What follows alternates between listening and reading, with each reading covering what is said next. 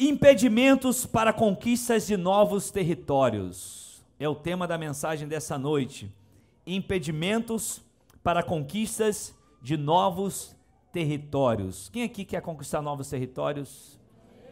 É a pergunta mais óbvia, a resposta mais óbvia que eu talvez só alguém mesmo que está sofrendo aí muito mal, que está mal mesmo, está desligado, está pensando em outra coisa, é que não responde amém, querido, nesse lugar. Só alguém está muito mal, quer ver? Impedimentos para quê? Para conquistas de novos territórios. Quem quer conquistar novos territórios aí? Amém. Glória a Deus, ainda bem que você quer, por isso que você vai conquistar. Crie, por isso falei. E só conquista quem crê, né? E se expressa. Marcos 4, a partir do versículo 35, um texto muito conhecido da palavra, um episódio com Jesus muito conhecido. Eu vou ler na NVI, ok? Naquele dia, ao anoitecer, disse ele aos seus discípulos: Quem que falou aqui? Jesus! Jesus disse aos seus discípulos: Vamos para o outro lado. Deixando então a multidão, eles o levaram no barco, assim como estava. Outros barcos também o acompanhavam. Levantou-se um forte vendaval, e as ondas se lançavam sobre o barco, de forma que este ia se enchendo de água. Jesus estava na popa. Onde é a popa, querido? A própria palavra já diz, né? Na parte de trás, ok? Vamos lá. Onde eu parei?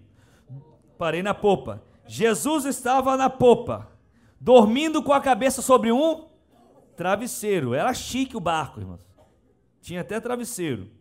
Os discípulos o acordaram e clamaram: Mestre, não te importas que morramos? Ele se levantou, repreendeu o vento e disse ao mar: Aquieta-se, parece que o mar era mais rebelde que o vento, né? Tem gente que é meio mar e outro que é meio vento. Repreendeu primeiro o vento, o vento psh, calou, mas o mar continuou. E ele disse ao mar: Aquieta-se, Acalme-se. Está nervoso por quê? O vento se aquietou e fez-se completa bonança. Então perguntou aos seus discípulos: Por que vocês estão com tanto medo? Ainda não têm fé?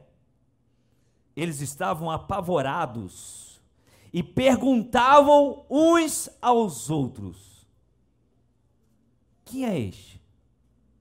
Que até o vento e o mar lhe obedecem. Que mensagem, queridos.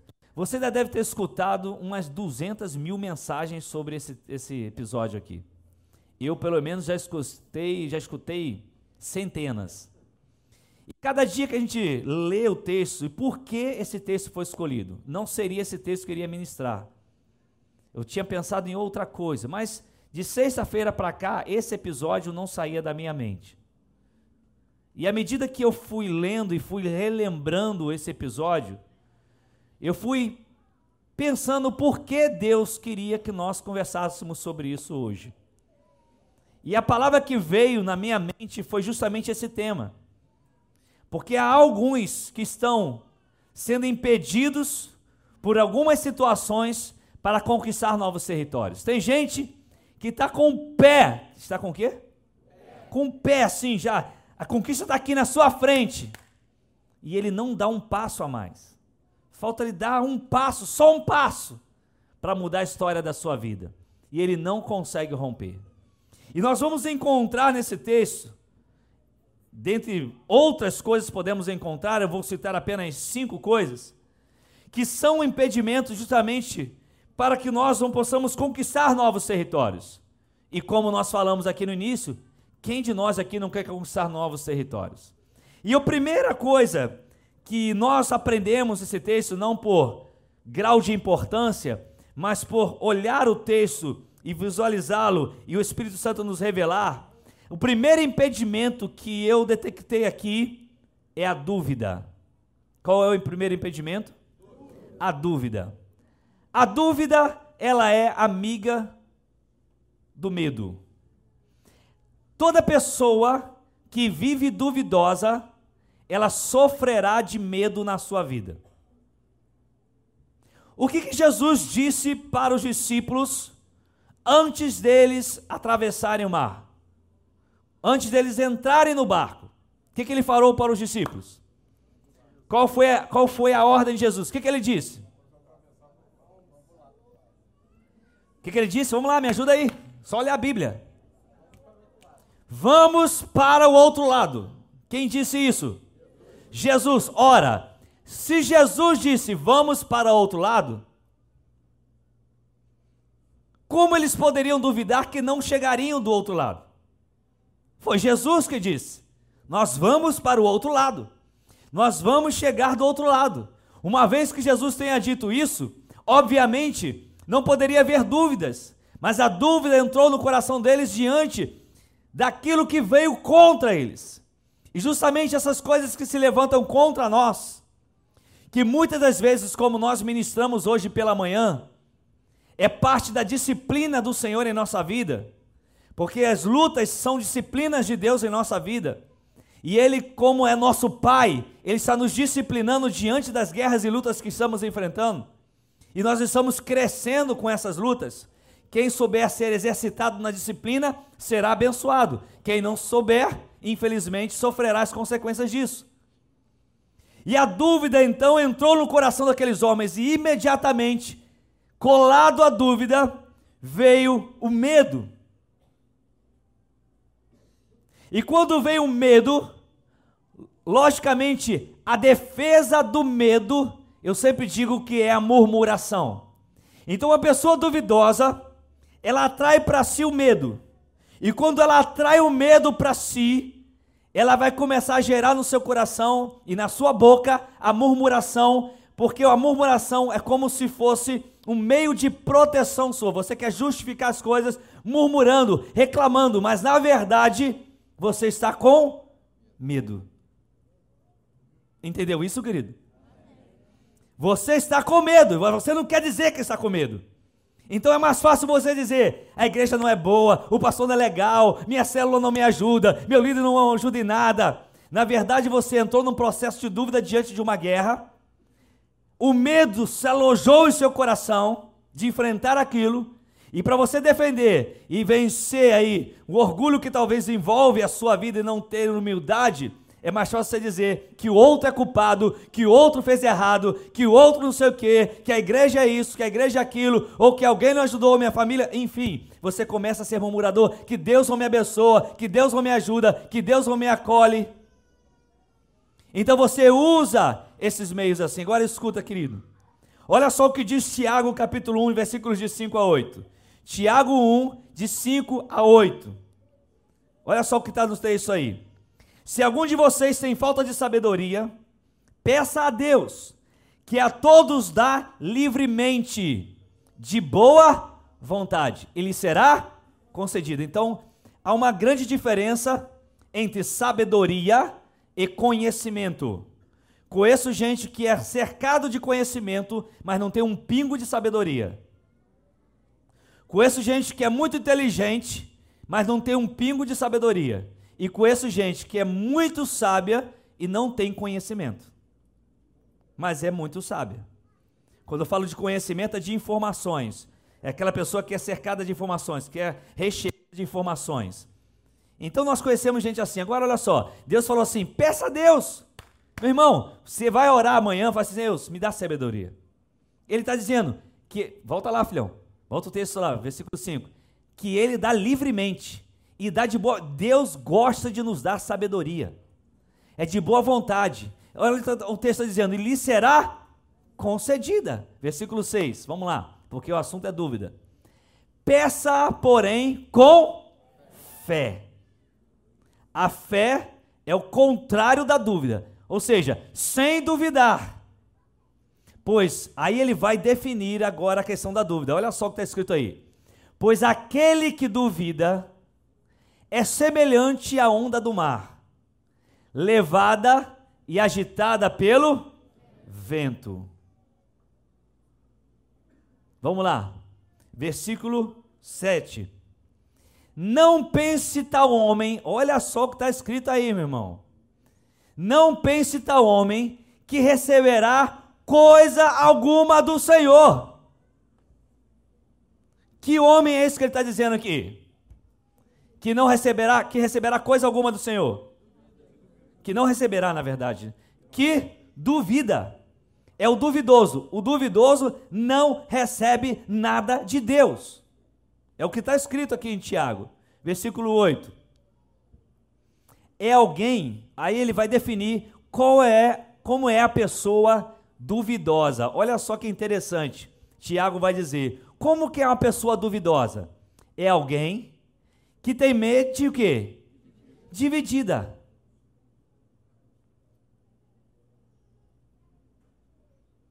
Como alguém pode ter mente dividida? Rachou no meio? Ele não sabe o que ele quer? Ele sabe, é, uma hora ele quer Deus, outra hora ele quer mundo. Uma hora ele quer espírito, outra hora ele quer carne. Ele não sabe o que quer. Ele não é definido na sua fé. E como se prova isso? Justamente pelas atitudes, pelos comportamentos, pelo comportamento, pela prática. Então, uma pessoa duvidosa é alguém que tem uma mente dividida. E ele vai dizer: não é só a mente dividida, e é. O que é uma pessoa instável? Não é estável. Sem estabilidade ele fica oscilando o tempo todo. Imagine um barco sem estabilidade, ele vai afundar. A pessoa sem estabilidade, ele afunda rapidamente, porque ele é instável. Então, uma pessoa duvidosa, ele está dizendo ali o seguinte: uma pessoa duvidosa, ela é alguém que tem a mente dividida, ela não sabe o que quer da vida, ela não se dividiu, ou melhor, ela não se decidiu, perdão, obrigado aí, ela não se decidiu, a sua fé pela prática da vida, está mostrando que ela é, parece ser muito esperta, mas não tem nada de esperta. Na verdade, é total falta de sabedoria, é uma mente dividida, e ela é instável, ou seja, ela oscila, ela não tem estabilidade. Tudo que faz está sempre oscilando entre Deus e mundo, igreja, mundo, carne e espírito, está o tempo todo oscilando não tem um equilíbrio em sua vida. Então, essa é uma pessoa duvidosa. Jesus, como eu disse anteriormente, já tinha dito: vamos para o outro lado. Só que os discípulos esqueceram do decreto de Jesus. E aí, aquilo estava impedindo que eles conquistassem um novo território. Quando a dúvida entrar no seu coração, pode ter certeza que o medo vai ficar do lado. Você já vai sentir medo. Quando você achar que Jesus não está com você, quando você achar que a sua fé não está em Cristo, o medo vai entrar no seu coração. Aí vem o medo. A empresa vai falir, eu não vou conseguir, eu não vou ter o que comer, eu não vou ter o que vestir, eu não vou ter que fazer isso. Por quê? Porque a dúvida alojou no seu coração e aí vem o medo. E geralmente, por detrás do medo, a arma de defesa que nós temos é a murmuração. E por que eu posso dizer isso? Qual foi a frase que os discípulos falaram para Jesus quando lá estava aquele mar revolto lá? Enquanto ele estava dormindo.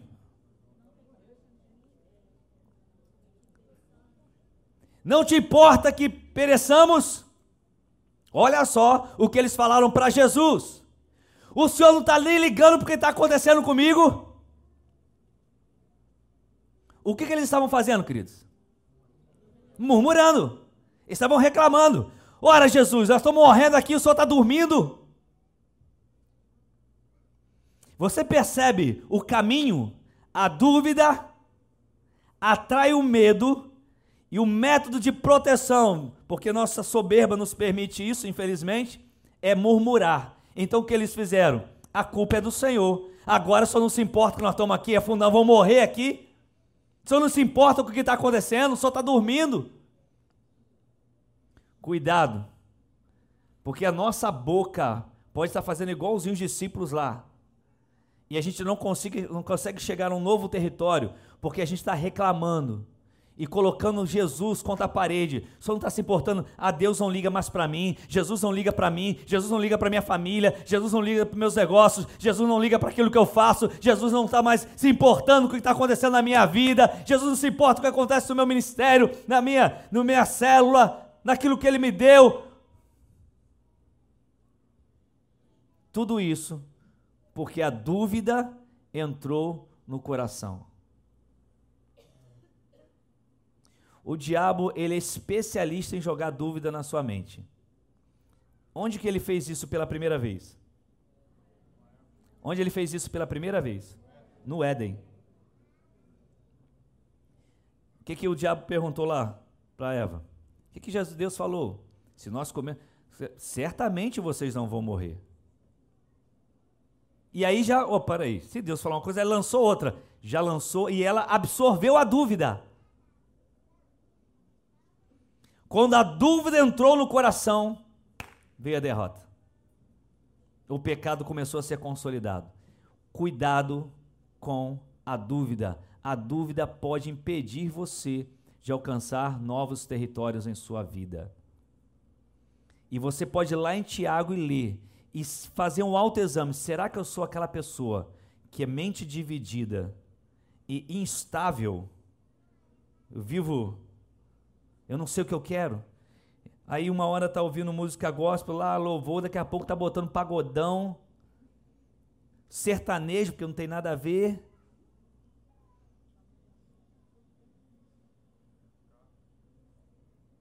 Aí também não. Né? Pastor Jorge falou Roberto Carlos. Isso é com ele, não é comigo, tá, irmãos? São tantas as emoções. Então, vamos lá. Cuidado com a dúvida. Tem gente aqui que frequenta a igreja aqui, não vai numa célula, sabe por quê? Também. Porque tem dúvida. Ei, não foge não, irmão. É com você mesmo que eu estou falando. Tem dúvida. E aí, o que, que entrou? O medo. E qual a justificativa? A murmuração. Como? Ah, mas o pessoal não me trata bem na célula, mas a rede não sei o quê. Isso, querido, é batata. Pode ouvir. É o mesmo discurso para todo mundo. O que, que nós temos que fazer? Eliminar a dúvida. Se nós não eliminarmos a dúvida, nós estamos perdidos. E não vamos conquistar novos territórios. Vamos lá, vamos outra coisa? Qual outro impedimento para conquistar novos territórios? O que eu vou falar aqui, a gente vai tentar alcançar isso. Más companhias. Mas, mas aqui é de pessoa má. Então, más companhias. O que, que as más companhias fazem em nossa vida? corrompe os bons costumes, mas tantas outras coisas. Mas sabe o que acontece com as más companhias? Elas geram frustrações. Não se iluda. Se você anda com uma pessoa desobediente e rebelde, e você está toda feliz andando com ela porque você é outra pessoa desobediente e rebelde, porque quem anda com rebelde desobediente é a mesma coisa. Já dimimou a alma, tá a mesma coisa, é xerox. O tempo todo andando, daqui a pouco a gente vai falar sobre isso. O que, que vai acontecer, meu querido? Daqui a pouco ela vai se frustrar. Pode escrever o que eu estou falando.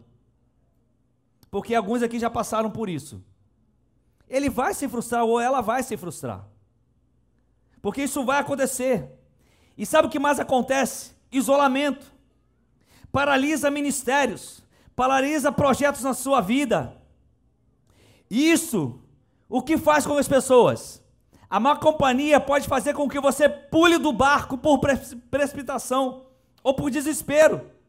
Tava todo mundo lá no barco, aquele negócio, o mar batendo, você já sabe da história, e um falando para o outro, vamos morrer e tal. Não tinha ali dos doze, será que não tinha um para dizer: ei, ei galera, fica tranquilão aí. Jesus falou que nós vamos chegar do outro lado. Se ele falou, nós vamos chegar do outro lado e pronto, mas não tinha ninguém para falar. Era um grupo de 12 pessoas que andavam com Jesus, que se alimentavam com Jesus, mas ninguém tinha ali uma palavra de, de vida para restaurar aquele momento. Há tipos de pessoas na Bíblia que a Bíblia nos ensina a nos afastar, sabia disso?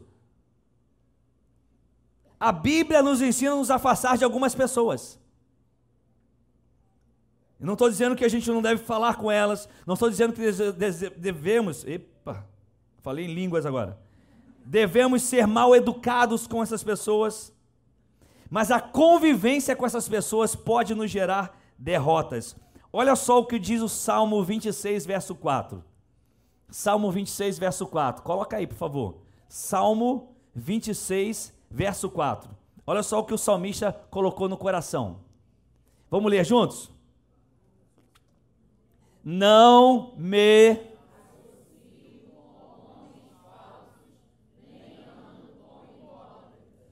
Quem está falando isso aí? É salmo de Davi isso aí? É um salmo de Davi. Davi, um homem segundo o coração de Deus, tomou uma decisão. Não me associo com homens falsos e não ando com hipócritas. Ele tomou uma decisão. Ele está dizendo: esse tipo de pessoa eu não devo andar. Salmo 1, verso 1. Vamos falar de Có. Bem-aventurado o varão que não anda segundo o conselho dos ímpios, nem se detém no caminho dos pecadores, e nem se assenta na roda dos escarnecedores. Ele já está dizendo: três tipos de pessoas que você não deve andar, não deve se associar. Se você quer ser feliz, não ande com essas pessoas. 1 Coríntios 15, 33, foi até que foi citado aqui, olha só. 1 Coríntios 15, 33, o apóstolo Paulo dando uma orientação à igreja em Corinto. Vamos lá, você que gosta de Bíblia. Não se deixe enganar. As más companhias. Agora é interessante, ele não fala só. Olha, gente, pessoal, peraí, peraí. As más companhias corrompem os bons costumes. Ele não fala só isso. O que, que ele fala antes? Não se deixe enganar. Ele dá um alerta. Não se deixe enganar. Ou seja, há pessoas que vão enganar você e vão tentar te enganar. Se é a pessoa que anda com você, você anda com ela, e ela corrompe os bons costumes segundo a palavra, ele está dizendo assim: sai fora, meu irmão. Tem gente que não dá para andar junto. Que isso, pastor? Misericórdia, mas onde está o amor de Jesus? O amor de Jesus também anda junto com a justiça, meu querido. Nunca a justiça está separada do amor. Nunca na Bíblia está separado amor e justiça. E justiça é cumprir os propósitos de Deus. Jesus tinha amor, sim ou não? Não, ele era amor. Ele era o próprio amor. Então escuta só. Ele entrava numa cidade e ele ensinou isso. Se naquela cidade não ouvirem, o que, que ele mandou fazer? Sacode a poeira, vira as costas e ó, vai embora para outra. Jesus não era amor, mas ele não mandou fazer isso. Quer dizer que ele odiava aquela cidade? Não, ele não pregou lá, mas ele não queria ouvir. Se não queria ouvir, falou assim: parte para outra. O apóstolo Paulo tem vários textos, eu não vou ler os textos aqui porque a gente vai levar muito tempo. Ele claramente nos ensina que quando você admoesta o irmão, e quem estava aqui pela manhã ouviu, o que é admoestar, o que é exortar, o que é repreender, mas o que? Quem anotou, anotou. Corrigir, redarguir, aprendeu sobre tudo isso hoje pela manhã. Aconselhar, disciplinar. O apóstolo Paulo disse: depois de você admoestar seu irmão três vezes, ele não te ouviu, nem coma mais com ele. Ora, mas a Bíblia não prega sobre o amor? Quem que é a Bíblia? O que que Deus está protegendo nessa hora, meu irmão? Quem Deus está protegendo? Está protegendo você. Está protegendo a nós. Por quê? porque as más companhias corrompem os bons costumes. Então, se você quer conquistar novos territórios, ande com gente que quer conquistar novo território com você. Mas não é gente que te leva para o buraco, não. na gente que te leva para desobedecer seus líderes, para desobedecer a disciplina. Não ande com essa pessoa, não vale a pena. E eu falo para você, mesmo que você seja crente, você pode conhecer um crente, se ele não dá testemunho de Cristo, do amor de Jesus, da graça de Jesus, ele não é uma boa companhia para você. Você está ouvindo? Está ouvindo aí na internet, filhão? Amém. Por quê? Porque uma má companhia pode te impedir de conquistar alguma coisa. Se Jesus não está naquele barco, eles iam se afogar. Porque os doze estavam perdidos. Quer ver outra coisa? Terceiro impedimento: a falta da fé santificadora. Anota aí se você quiser. A falta da fé santificadora. O que é uma fé santificadora? A fé santificadora é o resultado da plena confiança obtida pelo conhecimento. Vou repetir.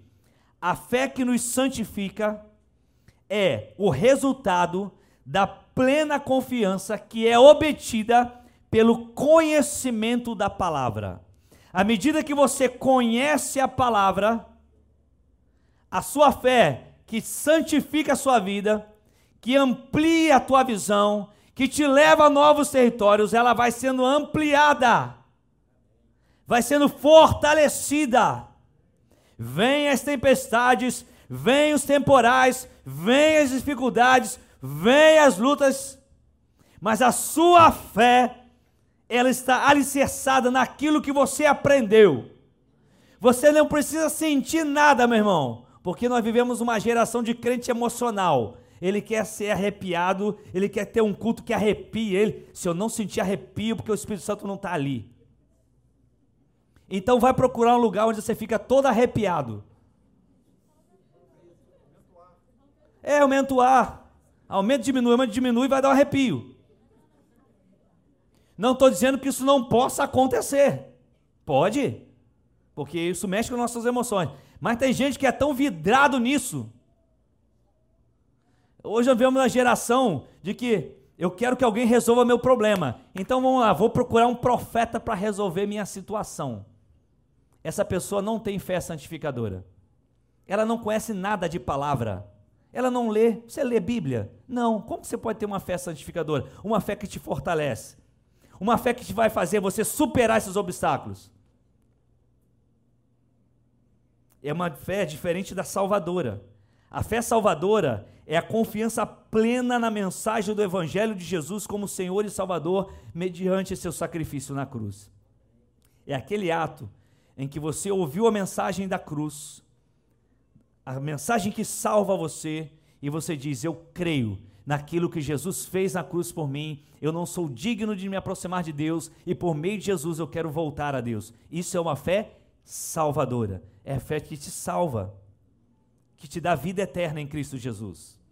A santificadora é o processo que começa pelo conhecimento, e é isso que vai te manter de pé diante das lutas que você vai enfrentar. Deu para entender? Quem não tem essa fé não conquista novos territórios. Está travado. Tem gente se perguntando por que minha vida não vai para frente? Porque você não tem uma fé santificadora, você não busca conhecimento.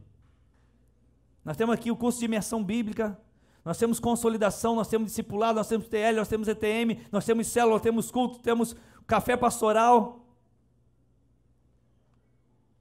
É claro que esse mero conhecimento se dá pela, pela prática da palavra também. Outra coisa,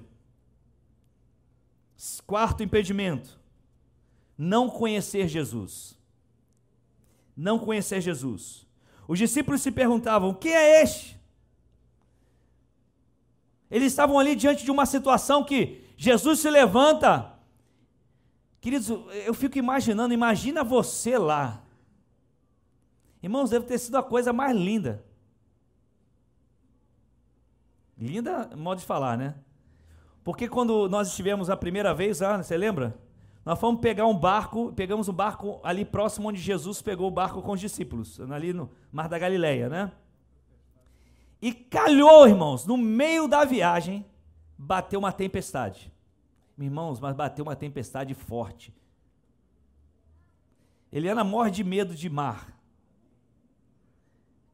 E mas a onda batia no barco e sacudia e jogava todo mundo de um lado para o outro. O apóstolo queria dar uma palavra, não conseguia. O negócio foi feio, irmãos. Exatamente. O pastor Jorge estava me lembrando que o próprio timoneiro falou: vamos voltar porque o negócio está ficando perigoso. E a gente estava no meio do mar da Galileia. E a gente pensou. Aí que a gente começa a botar a gente na posição dos discípulos. Caramba, aí que falta a nossa fé, né? Falei, volta logo que o negócio vai pegar, irmão. Vai dar ruim pra gente. Não quero morrer Israel, não. Quero voltar para casa. E a gente estava lá e sacudindo, irmãos. E foi Bíblia para um lado e coisa para o outro. A coisa foi pesada.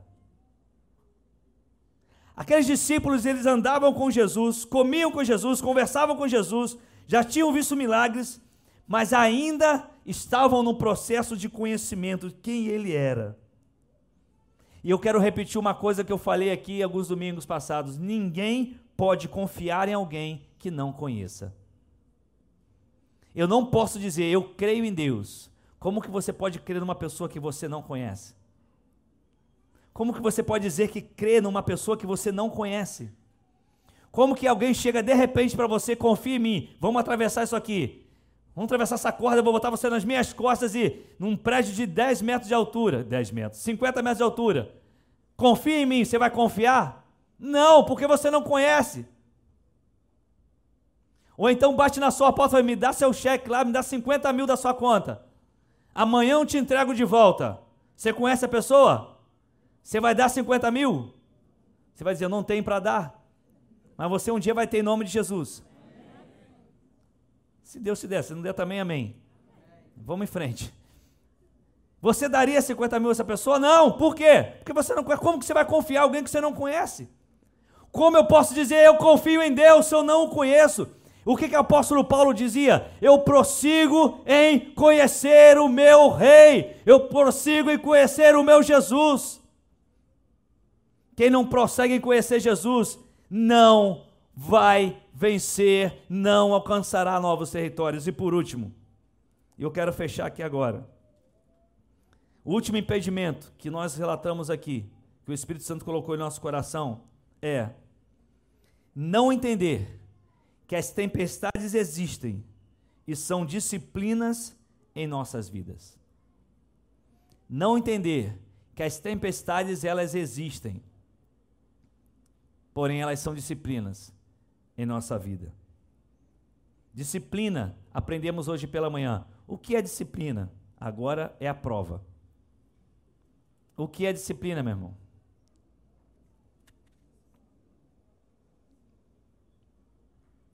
Meu Deus, vou ter que pregar de novo? Alguém falou aí? É ensino. O que, que você achava que é disciplina? É castigo. Disciplina, não, disciplina na Bíblia não é castigo. Disciplina na Bíblia é ensino.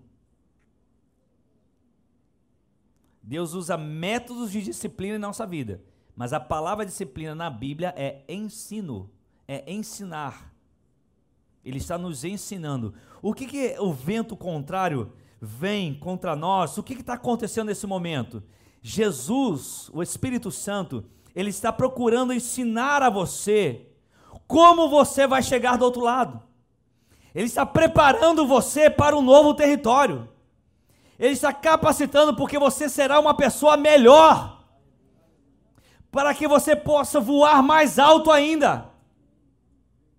O que você passa hoje é o treinamento para suas grandes conquistas.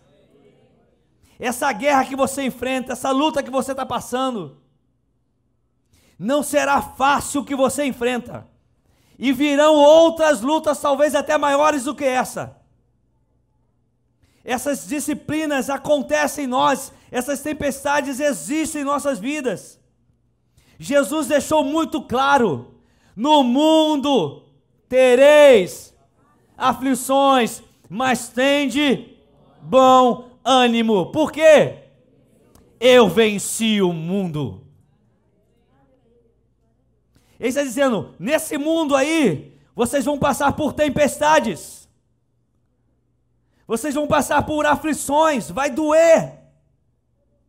Mas mesmo diante das tempestades, lembre-se do que eu disse. Tenha um bom ânimo. Mas por que, que eu tenho que ter bom ânimo? Porque ele já venceu o mundo. O mundo que provoca as aflições já foi vencido por Jesus. Você está entendendo isso, querido? Quando eu entendo que essa tempestade, que esse vento contrário, que essas lutas são como disciplinas na minha vida, estão me preparando, estão forjando o meu caráter. Porque a disciplina é para forjar o caráter, está forjando o meu caráter, está mudando a minha história. Significa que lá na frente tem um território novo para mim. Se não chegou ainda, é porque você está na fase da disciplina. E eu digo para você, isso vai durar muito tempo, às vezes. Até que Jesus forme o nosso caráter, forge o nosso caráter. Ele não vai te dar muito se você não tem condição de tratar aquilo. Ele não vai te dar muito se você não está capacitado para administrar aquilo.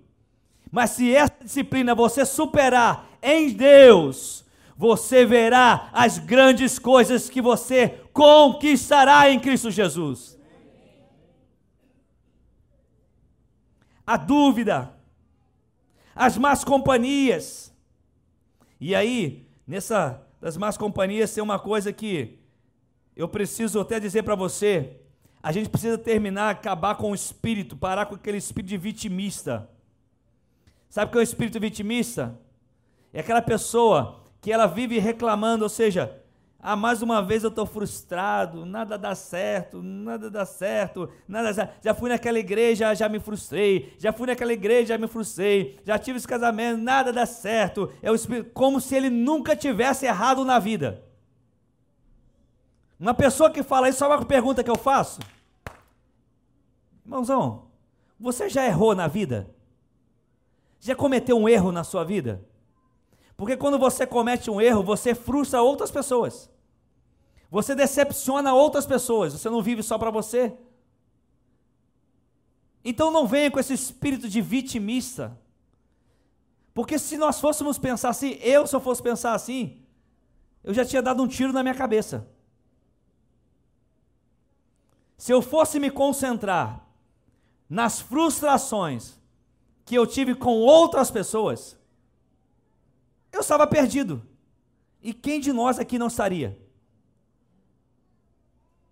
Mas sabe quando eu me frustro assim que eu penso? É que eu já frustrei pessoas.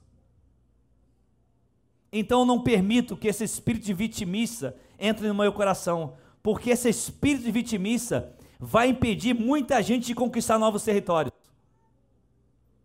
não vai chegar do outro lado. Por quê? Porque a vítima o tempo todo. Meu irmão, encare o problema de frente, meu irmão. É difícil, mas encare. Tem que resolver? Vamos resolver. Tem que conversar? Vamos conversar. Tem que confrontar? Vamos confrontar. Mas vamos resolver. Mas não vão ficar negócio, ah, meu Deus. Errou comigo, erraram comigo. Querido, diante de Deus lá, quando você estiver na glória, Jesus te chamar, Jesus vai falar: e aí, apresente suas mãos. Já viu aquela peça? Já viu essa peça? Apresente suas mãos. Aí você fala: Jesus, Fulano que andava. Jesus fala: não perguntei sobre Fulano. Eu tenho quase certeza que ele vai falar isso. Eu não perguntei a você sobre Fulano. Eu perguntei a você sobre você. Eu não perguntei sobre seu pai, sua mãe, seu irmão, seu tio, seu pastor, seu líder. Você, veio, você foi aquele mundo lá que eu te coloquei para quê? Para servir a quem? A mim e aos outros. Os dois. Mas um pode te frustrar, mas eu nunca te frustrei. Então, quando a gente coloca, querido, esse espírito no nosso coração e a gente começa a a deixar isso entrar e tomar conta, a gente não vai chegar a lugar nenhum. Eu conheço gente que não quer casar nunca mais por causa do espírito de vitimista. Nunca mais vai dar certo. Nunca mais é o caso na vida. Entrou o espírito de vítima. Só acontece comigo. Irmãos, você não faz ideia de tantas lutas que outros passam. Eu lembro do pastor Humberto me contando quando ele ia para o INCA fazer o tratamento do câncer. E ele me contava quando ele deparava com outras pessoas. Estágios avançadíssimos. Últimos momentos de vida. Crianças. É quando você se depara com outras situações que você para de ser vítima e você encara a coisa de frente. Então vamos vencer esse espírito em nosso coração e vamos encarar as coisas de frente. Vamos parar de colocar desculpa porque o outro fez, o outro deixou de falar. Isso diante de Deus, querido, não vence nada. Isso é uma justificativa da sua alma para justificar seus próprios equívocos. Então tira isso da sua vida, senão você não avança e Deus quer que você avance. Deus quer que você dê mais um passo em nome de Jesus. Por vezes, sabe o que eu percebo? Eu falei aqui no início, é que falta em alguns um passo a mais. Só falta dar um passo a mais. E sabe por que, que eu parei? Porque diante de mim tem um desafio muito grande, mas do lado de cá está confortável. Eis, está tá beleza aqui está confortável, não preciso me esforçar, não preciso pagar um preço, está tudo tranquilo, estou vivendo a minha vida.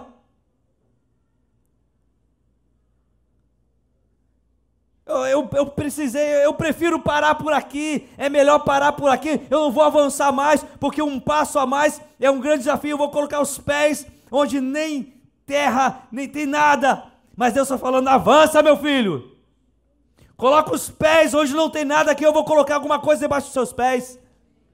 Eu estou mandando você caminhar.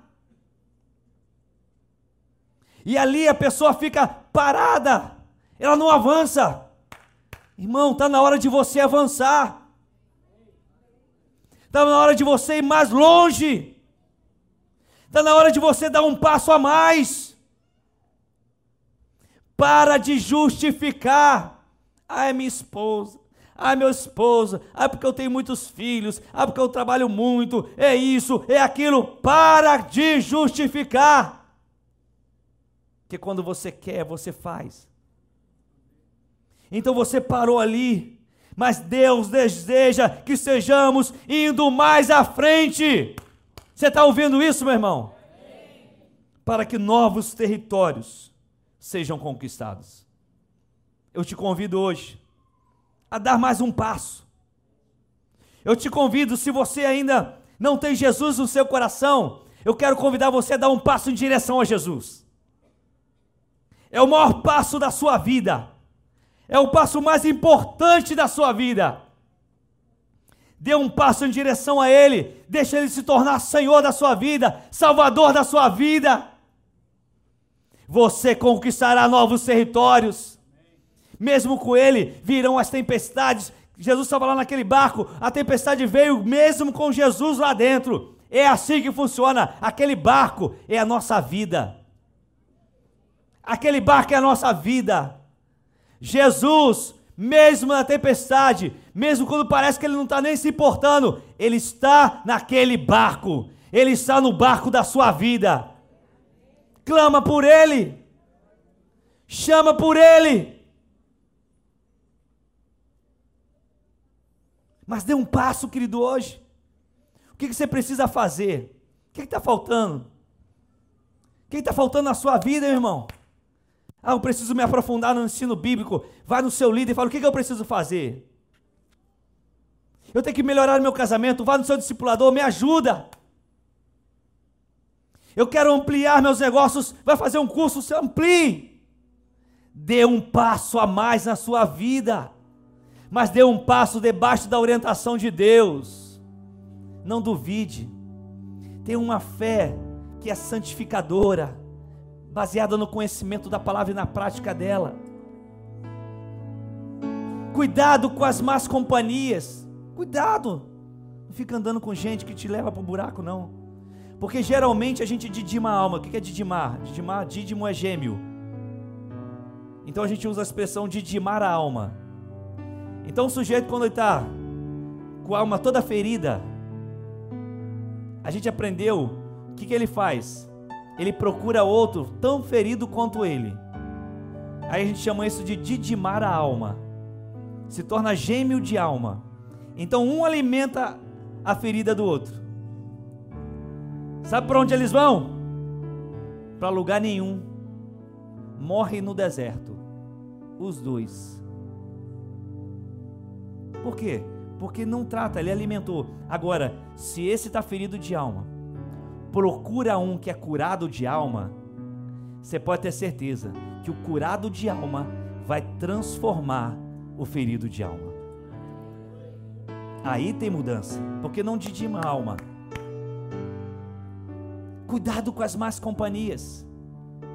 Cuidado, fuja delas. Conheça Jesus.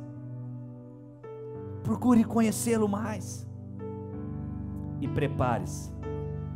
Se você passou por uma tempestade, você já está respirando. Uh, passou. Glória a Deus. Vem mais aí. Que isso, pastor? Misericórdia. Mas você está sendo moldado no seu caráter. No seu caráter. Vamos conquistar novos territórios? Vamos mais à frente? Vamos dar mais um passo hoje? Fique de pé em nome de Jesus. Dê um aplauso ao Senhor, mais forte que você puder. Mais forte que você puder. Mais forte que você puder. Feche teus olhos. Diga assim: Senhor, hoje eu quero dar um passo a mais na minha vida. Eu quero te servir, te amar. Eu quero abrir mão das más companhias. Eu quero criar laços com pessoas que me ajudam, que me levantam. Em nome de Jesus, eu renuncio à dúvida, o medo, a murmuração. Em nome de Jesus, em nome de Jesus, diga eu vou, diga eu vou dar mais um passo para a glória do Senhor. Amém, amém, amém. Glória a Deus, glória a Deus, glória a Deus, glória a Deus.